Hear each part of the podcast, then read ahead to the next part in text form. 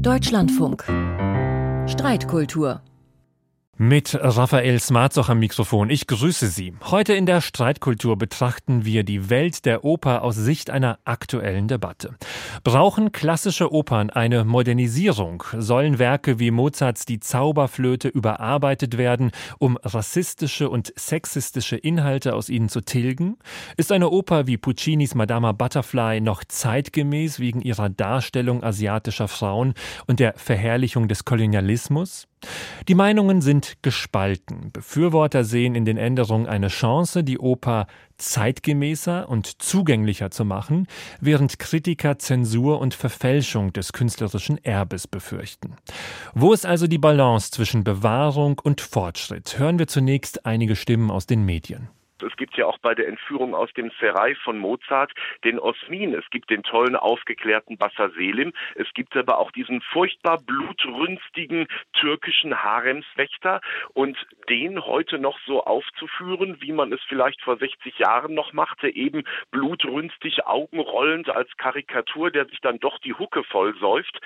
Ich glaube, das würde heute einfach so gut wie niemand mehr machen. Diese theoretischen Diskussionen, die da geführt werden, sind in dieser Weise Weise, glaube ich, gerade erst dabei, in die Musikwissenschaft zu kommen. Und da, glaube ich, sind wir sehr am Anfang. Oper Ballett sind immer schon internationale Künste. Da ist es überhaupt keine Frage, ob man vielleicht eine Carmen hat, die schwarz ist, eine asiatische, ja, Butterfly hat man ja sowieso, aber meinetwegen eine asiatische Aida, das ist überhaupt kein Problem. Das muss man immer historisch betrachten. Also ich würde jetzt nicht sagen, Mozart oder Gaschilka, nee, der war ein Rassist. Zauberflöte ohne Rassismus. Soll man Opern modernisieren? Das ist die Frage der heutigen Streitkultur. Mit dabei ist der Regisseur und Dramaturg Berthold Schneider, der auch Mitbegründer der Gruppe Critical Classics ist, die für einen Perspektivwechsel in der Opern- und Theaterwelt eintritt und bereits einige Libretti bearbeitet, die im Laufe des Jahres erscheinen werden. Ich grüße Sie, Herr Schneider. Schönen guten Tag. Mit ihm diskutiert der Opernkritiker und Musikjournalist Uwe Friedrich. Hallo, Herr Friedrich. Guten Tag. Wie immer haben Sie zu Beginn der Sendung Zeit für ein kurzes Statement. Berthold Schneider, bitte beginnen Sie. Soll man Opern modernisieren?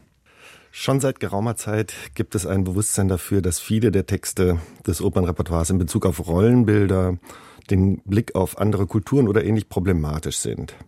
Die Sensibilität der Öffentlichkeit gegenüber diesen Themen hat in den letzten Jahren deutlich zugenommen und die Situation nochmal verschärft. Als Intendant habe ich zum Beispiel vor unseren Produktionen von Carmen oder Herzog Blaubarts Burg aktiv auf Inszenierungsteams eingewirkt, die Handlung in Bezug auf die genannten Themen verändert darzustellen und unseren Standards anzunähern. Im Herbst 2022 saß ich dann in einer Vorstellung unserer ganz auf Wuppertal zugeschnittenen Produktion von Mozarts Zauberflöte. Das Publikum amüsierte sich von Beginn der Ouvertüre an und erkannte sich in dem Bühnengeschehen deutlich wieder. Doch an einigen Stellen war ebenso deutlich zu spüren, dass das Publikum nicht mit uns lachte, sondern über uns. Hier ein Beispiel. Folgendes sagt Sarastro zu Pamina. Ein Mann muss eure Herzen leiten, denn ohne ihn pflegt jedes Weib aus ihrem Wirkungskreis zu schreiten. Es waren solche Textzeilen, bei denen sich die Menschen durch ein peinlich berührtes Lachen von uns distanzierten, uns als Operngenre innerlich in eine entfernte historische Ecke schoben und uns im besten Fall nachsichtig belächelten. Denn es ging ja nur um Oper. In dieser Aufführung habe ich verstanden, dass wir das ändern müssten. Vielen Dank, Herr Schneider. Und jetzt Sie, Herr Friedrich, muss man etwas ändern? Gibt es Modernisierungsbedarf? Wie stehen Sie dazu? Opern brauchen keine oberflächliche Modernisierung, genauso wie Rembrandt, Tintoretto, Turner keine Modernisierung brauchen. Diese Gemälde verstehen wir auch nicht auf den ersten Blick bis ins kleinste Detail. Und trotzdem sprechen sie zu uns genauso wie eine gute Oper zum Publikum spricht. Sogar und vielleicht gerade dann, wenn sie nicht in die Gegenwart verlegt wird. Ja, manche Oper braucht die Hilfe guter Regisseure, aber wenn Chucho San von der naiven Gescha zur mit allen Wassern gewaschenen Nutte für westliche Sextouristen wird, oder es in der Neuübersetzung einer romantischen italienischen Oper heißt, diesem reichen alten Knacker heizen wir so richtig ein, werden die Stücke dadurch garantiert nicht besser. Bearbeiter sprechen gerne von gesteigerter Relevanz, aber was soll das denn sein? Viel besser scheint mir der Begriff der Resonanz zu sein. Genauso wie bei diesem akustischen Phänomen die Umgebung mitschwingt, wenn der richtige Ton getroffen wird, schwingen wir bei gewissen Themen einer Oper mit, bei anderen eben nicht. Oder wir distanzieren uns davon durch Lachen. Das ist doch gerade das Schöne an historischen Stoffen, dass manches ganz unmittelbar zu uns spricht, manches aber eben keine Resonanz mehr erzeugt und uns fremd bleibt. Vielen Dank, Herr Friedrich. Vielen Dank an Sie beide das ist doch ein interessantes Statement, das ich auch gerne direkt an Sie ähm, spiegeln würde, Herr Schneider. Also bei gewissen Themen einer Oper schwingt man mit, bei anderen Themen nicht. Es geht darum, sozusagen Resonanzen bei den Zuschauern zu erzeugen, durchaus auch ihre Ambiguitätstoleranz zu trainieren, wenn ich Herrn Friedrich richtig verstehe, statt einer aus dem Zeitgeist entstandenen Relevanz zu folgen. Hat Herr Friedrich recht oder macht er es sich zu einfach mit seinem Resonanz statt Relevanz Plädoyer? Also Herr Friedrich hat natürlich recht, dass man resonieren muss im Theater, darum geht es. Wo meine Frage einsetzen würde, ist, wen meint er mit wir? Wen imaginiert er da? Im Publikum oder auf der Bühne?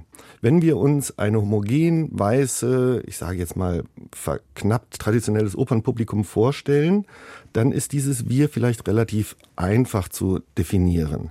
Aber ich glaube, wir leben einfach in einer ganz anderen Zeit dieses Wir ist komplex und dieses Wir, was Herr Friedrich sagt, ist ein Wir, was die ausschließt, die nicht kommen, die potenziell Oper lieben könnten, die aber nicht gehen, weil sie einfach keinen Othello sehen wollen als Person of Color dargestellt und die dieses Risiko gar nicht eingehen gar nicht mehr zu uns kommen. Ich plädiere ja nicht dafür, nicht drüber nachzudenken, was man da macht und einfach sozusagen dem im Reklamheft abgedruckten Libretto zu folgen. Also ein Othello mit schwarzer Hautfarbe und da kommt man dann gleich in ganz tiefe Wasser. Aber auch da fällt mir sofort ein Beispiel ein. In Hannover gab es eine Othello-Inszenierung, wo die Hautfarbe wirklich keine Rolle spielte. Fand ich super, habe ich total bejubelt. Ich gehöre überhaupt nicht zu denen, die sagen, das war schon immer so und das muss immer so bleiben.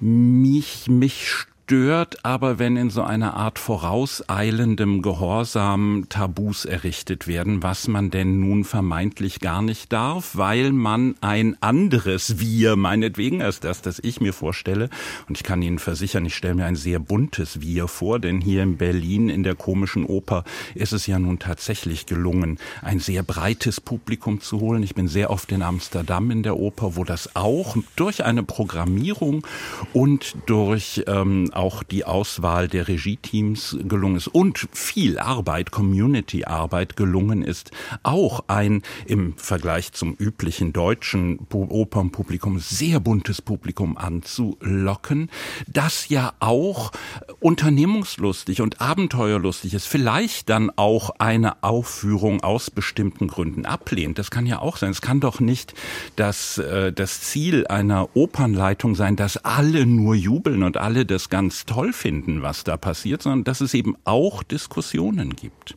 Also da gibt es ganz viel zu, zu sagen. Bitte, ähm, bitte. Die, genau, die Unter, äh, Unterstellung, dass wir Stücke glätten wollten, würde ich sagen, das ist gar nicht so, sondern ganz im Gegenteil. Sie können eine Zauberflöte mit dem Originaltext nicht aufführen. Da gibt es Demonstrationen vor dem Theater. Und das Interessante ja bei der ganzen Sache ist, dass wir eigentlich gar nicht über den Text sprechen, sondern wir sprechen eigentlich nur über den gesungenen Text. Das ist die ganze Auseinandersetzung. Weil, ich will jetzt keine Prozente sagen, aber in, bei der Zauberflöte ist es so, dass sowieso niemand den ganzen Text aufführt. Ist ja klar, die Dialoge werden eingestrichen, das ist Theater üblich. Übrigens auch manche Nummern werden weggelassen, manche problematische Nummern werden auch weggelassen, weil sie eben problematisch sind. Äh, bewahret euch vor Weibertücke. Die werden einfach weggelassen. So, das ist doch also wo ist denn eigentlich das Problem, wenn wir einen Text ändern? Wir machen es doch sowieso. Aber diese Textänderung, da würde ich tatsächlich ganz gerne noch mal ganz konkret darauf zu sprechen kommen, ähm, Herr, Herr Schneider. Also ich habe ja, Sie haben ja auch Ihr Libretto geschickt, bei dem ich ja ein paar Beispiele sehen konnte. Und da wird zum Beispiel aus dem alles belauschenden Moor der alles belauschende Monostatos, der ja eben eine schwarze Figur ist. Dann gibt es das, die, die reizenden Mädchen werden zu den listigen Mädchen und das Geschwätz von Weibern wird zum Geschwätz von Neidern. Mal ganz praktisch gefragt, wem ist damit eigentlich geholfen? Wenn man das verändert? Es werden keine Menschen mehr beleidigt. die im Publikum sitzen könnten und die wir im Publikum sehen wollen. Es werden keine Frauen mehr beleidigt. Mhm. Es werden, Monostatos hat bei uns ein anderes Problem. Ja, wir haben, das haben wir gedichtet. Das ist frei erfunden, dieses Problem. Wir sagen, er ist der illegitime Sohn Sarastros mit einer Sklavin. So, das kann man so machen, das kann man auch anders machen. Das sagen wir ja immer. Ihr könnt diese Probleme auch anders lösen als wir. Wir machen aber einen Vorschlag und du hast die Möglichkeit, wenn du eine Aufführung auf der Basis unserer Ausgabe machst, eine okay Textfassung zu haben. Die ist nicht wie eine heutige Oper, wie man sie schreiben würde, aber sie ist, sie ist okay. Da werden keine alten Frauen verunglimpft. Da werden keine People of Color verunglimpft. Ich glaube, ja, der aufgeklärte Zuschauer, der kann das ja einordnen. Klar kann der das. Das ist ja kein Problem.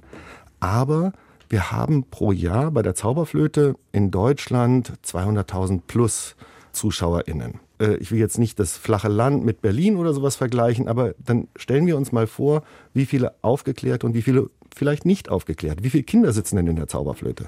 Sind die als aufgeklärte Zuschauerinnen zu betrachten? Was wollen Sie mit einem Kind, das irgendwie vielleicht sieben oder acht Jahre ist, besprechen? Da würde ich ganz gerne mal einhaken und Herrn Friedrich fragen, weil Herr Schneider, Sie haben ja ganz, ganz, ganz ähm, in Ihrem Eingangsstatement gesagt, dass das Publikum ja auch über Sie gelacht hat. Das heißt, das Publikum hat ja sozusagen gemerkt, wenn etwas aus der Zeit gefallen war. Herr Friedrich, findet da nicht so eine Art Bevormundung des Publikums statt, wenn man die Sachen ja, zum vermeintlich Positiven hin verändern möchte? Ist das Publikum nicht einfach schlau genug, das selbst zu erkennen?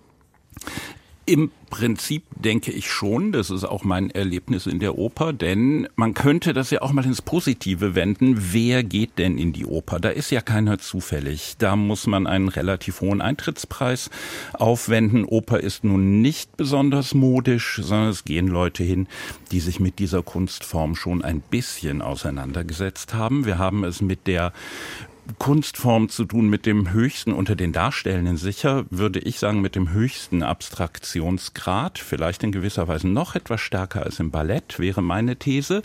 Ähm, und ja, das Publikum lehnt eben solche Dinge auch ab. Bei einer Bearbeitung der Zauberflöte rennen Sie bei mir übrigens offene Türen ein. Ich finde, das ist eine ganz, ganz furchtbare Oper und habe den Erfolg nie verstanden. Ich halte sie für kaum rettbar. Ein Beispiel, das ich aber als Gegenargument ähm, bringen würde, ist die Inszenierung von Barry Kosky an der komischen Oper rausgekommen, dann weltweit getourt, die im Grunde diese Konflikte, das ganze Frauenfeindliche auch erhält, bewusst drin lässt im Stück, zum Teil ironisiert, zum Teil historisiert, ähm, auch relativ deutlich ablehnt und zeigt, was die Probleme an diesem Stück sind. Und natürlich gibt es in ganz, ganz vielen historischen Opern Probleme, zum Beispiel mit Frauenfeindlichkeit oder vielleicht auch nur vermeintlicher Frauenfeindlichkeit. Das wird ja der italienischen romantischen Oper immer vorgeworfen. Die Frauen müssen entweder sterben oder sie driften in den Wahnsinn ab. Ja, stimmt, aber warum tun sie das? Das wird doch nie positiv dargestellt. Es wird doch immer dargestellt, dass die Männergesellschaft zerstörerisch ist, furchtbar ist, dass das nicht so bleiben kann. Es sträuben sträuben sich mir die Nackenhaare, wenn ich ein Klischee durchs andere ersetzt sehe. Und das war wiederum in meinem Eingangsstatement Chochosan. Wir sehen es immer mit Reispapierwänden und dem Kimono. Historisches Stück. Oft wird verkleistert, dass das ja aus so einer Grand Guignol-Schauer-Tradition ähm, kommt, sondern wird ein nettes Stück, wo die Frau dann irgendwie ja mehr oder weniger gerne sich zum Schluss das Leben nimmt, um das Kind zu retten. Darum geht's in dem Stück natürlich nicht. Wenn es aber durch ein anderes Klischee, eben die Nutte im Sextourismus in Thailand heute ersetzt wird, ist das noch viel langweiliger, als wenn ich zumindest die Chance habe, als Zuschauer in der historischen Folie was heutiges zu entdecken. Darf ich da? Sehr gerne, rein? sehr ja? gerne, bitte. Also allererstes wollen wir starke Geschichten erzählen, die die Menschen bewegen. Wir wollen uns nicht daran aufhalten zu sagen, wie kriegen wir ein altes Stück irgendwie in eine neue Zeit gerettet. Das darum geht's doch gar nicht. Es geht um ganz, ganz wichtige Themen, die in diesen Stücken verhandelt werden. Exemplarisch, auf eine emotional nachvollziehbare Art. Das kann nur das Musiktheater. Das ist so stark. Das reißt die Leute mit. Da können sie sich nicht entziehen.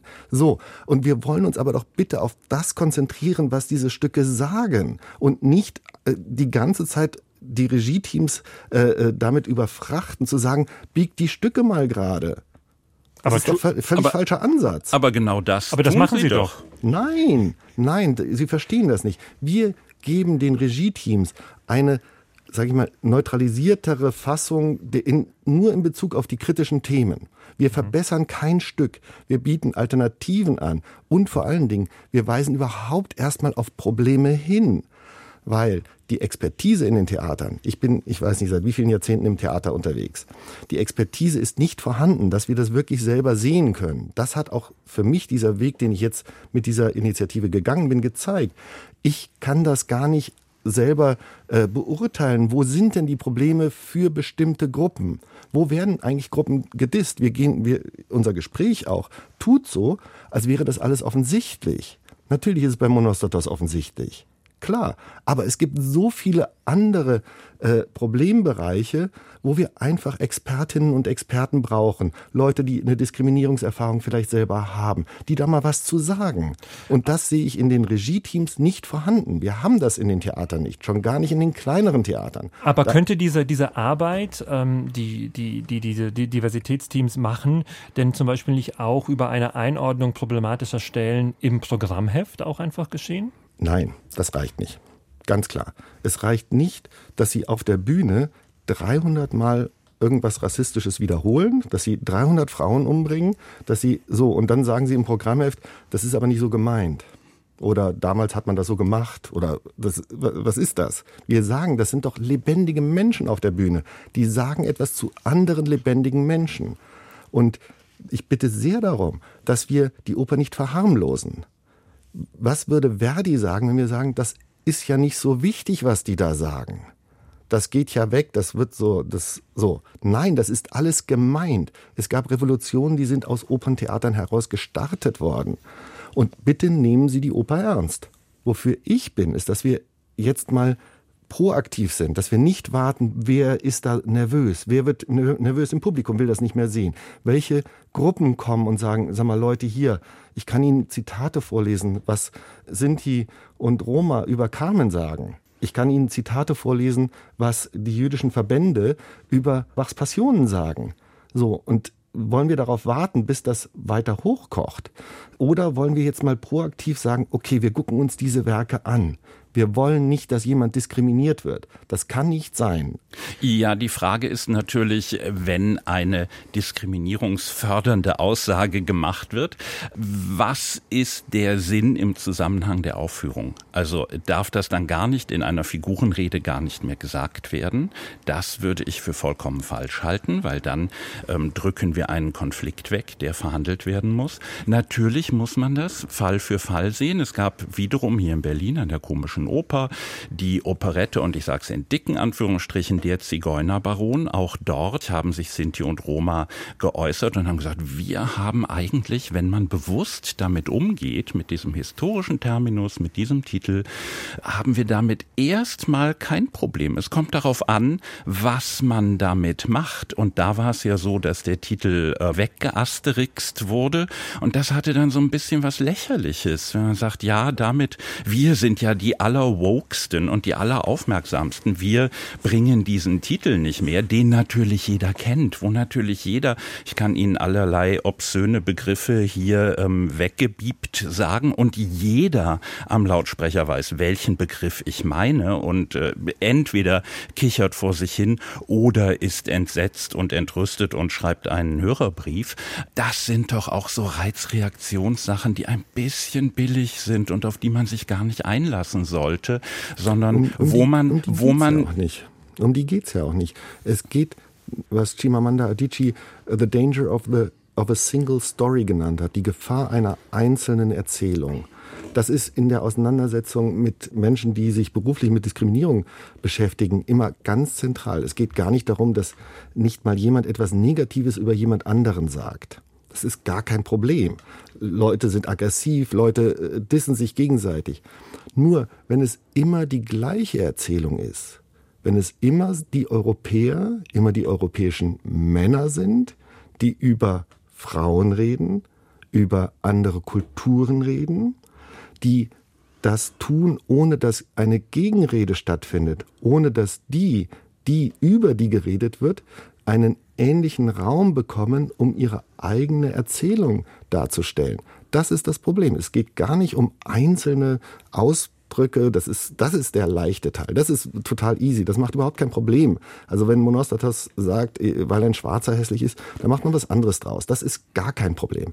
Es geht um diese immer wiederkehrende Erzählung der Europäer, der weißen männlichen Europäer über andere. Und da müssen wir einfach vorsichtig sein. Wenn wir diese und vor allen Dingen müssen wir vorsichtig sein bei dem, was wir jetzt heute dem Repertoire noch hinzufügen. Da müssten wir sehr viel mehr darauf achten, dass wir andere Erzählungen haben. Aber die haben wir doch in neuen Werken immer wieder. Da wird eine Menge ausprobiert, eine Menge wird verworfen. Wir sehen ganz viele schlechte neue Stücke. Wir sehen gelegentlich mal gute neue Stücke, die sich vielleicht auch auf Dauer durchsetzen werden. Das war ja nie anders. Das ist ja immer ein Ausprobieren. Und natürlich, das ist doch völlig klar, muss man sich darüber bewusst sein, was man da tut, was man für eine Botschaft aussendet. Und die muss man vielleicht kommentieren, vielleicht lässt man sie sicher, ich gebe Ihnen recht, es gibt Stücke, die müssen meinetwegen überhaupt nicht mehr aufgeführt werden, von Ihrer Aussage her. Ähm, ja, immer genau hingucken, was man da tut. Ganz einfach.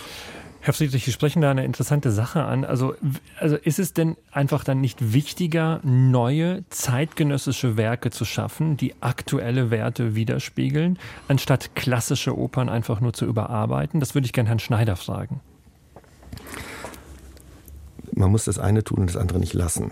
Also bei dem neue Werke müssen wir sehr darauf achten, dass andere Perspektiven zu Wort kommen. Es geht ja auch um Ressourcen. Da werden viele, wird viel Geld ausgegeben in der Oper, um Dinge darzustellen. Das ist eine große Chance. Das ist, ein, das ist etwas Wunderbares, was wir da haben. Und da müssen wir gucken, dass wir wirklich andere Erzählungen und dafür brauchen wir auch andere Teams, andere Librettistinnen. So, so das ist ganz wichtig. Das andere ist, äh, wir können hier ganz lange darüber reden, ob man die Zauberflöte aufhören sollte oder nicht. Sie wird aufgeführt. Die wird einfach aufgeführt. Da, da beißt die Maus keinen Faden ab. Und das sehen jedes Jahr 200.000 plus Menschen. So, und da äh, das müssen wir uns einfach klar machen, dass wir um diesen Fakt nicht drum rumkommen. Und da setzen wir ja auch an mit dem Projekt. Äh, weil wir wissen, es wird die Expertise jetzt kurzfristig nicht in den Häusern vorliegen, um das auf einer okay Basis zu machen. Das wird nicht sein. Und wir können uns das wünschen, wir können sagen, das äh, soll geframed werden oder sonst was. Das ist alles Wunschdenken. Die Realität in den Theatern sieht anders aus. Und wir wollen doch wirklich ein, ein, in der Fläche überall, dass die Leute Spaß haben, dass sie keiner diskriminiert, keiner will dabei sein, wenn jemand anders diskriminiert wird. Dann nehmen wir das jetzt hier als Schlusssatz, äh, Herr Schneider. Vielen Dank, äh, weil wir müssen leider die, die, Diskussion beenden, weil uns die Zeit davon läuft. Aber am Schade. Ende jeder Streitkultur möchte ich Sie beide fragen, welche Position Sie von Ihrem Gegenüber mitnehmen, über die Sie nochmal nachdenken werden, Herr Friedrich. Es ist natürlich immer die Frage, warum führen wir was auf? Wo halten wir uns an das, was wir im Text, was auch immer dieser Text sein mag, in der Oper eben die Partitur zusammen mit den Worten, Regieanweisungen und so weiter und so weiter. Also was wir im Text vorfinden, wie verhalten wir uns dazu, das muss immer neu verhandelt werden. Und natürlich hat Herr Schneider recht, wenn man sagt, da ist eine Menge Wunschdenken dabei, dass diese Werke immer wieder jeden Abend auf der Bühne kommentiert und wir gehen alle mit Erkenntnisgewinn davon. Das wird nicht passieren. Auch das ist noch nie passiert in im Theater, in der Oper. Ähm, trotzdem können wir, sollten wir dieser Wunschvorstellung anhängen. Vielen Dank. Und Herr Schneider, was nehmen Sie mit?